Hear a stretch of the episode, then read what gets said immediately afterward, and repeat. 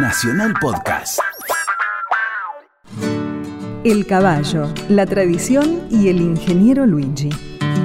Entre los días 19 y 21 de enero se realiza en Ingeniero Luigi, provincia de La Pampa, la Fiesta Nacional del Caballo y la Tradición.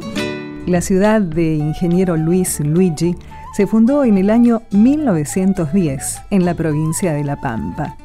De una zona controlada por unos pocos estancieros, se pasó a un sistema de pequeñas parcelas que fueron colonizadas por migrantes de origen español e italiano. La subasta de predios y la multiplicidad de propietarios dio nacimiento a la Organización Cooperativa para la Producción y Comercialización de Sorgo, Trigo y Centeno y de ganado bovino y ovino. Luigi tiene aproximadamente 6.000 habitantes.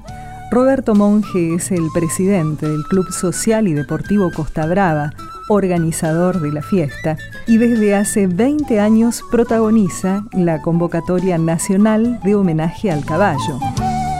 Monjes cuenta cómo, allá por el año 1973, se inició esta costumbre.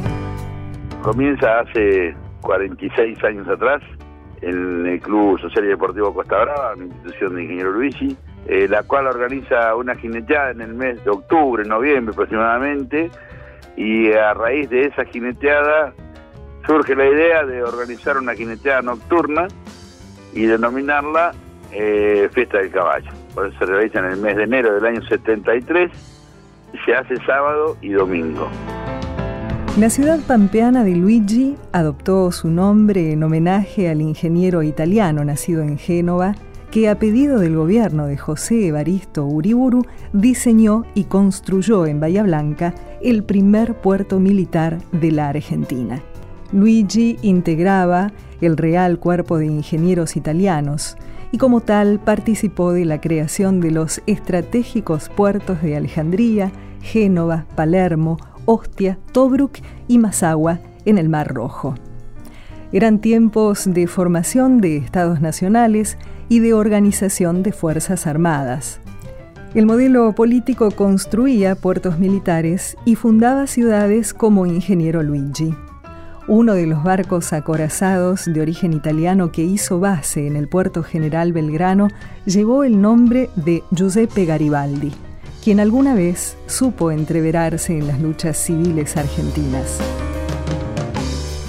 Desde hace millones de años, el caballo, como el hombre, viene transmutando especies hasta llegar a su estado actual.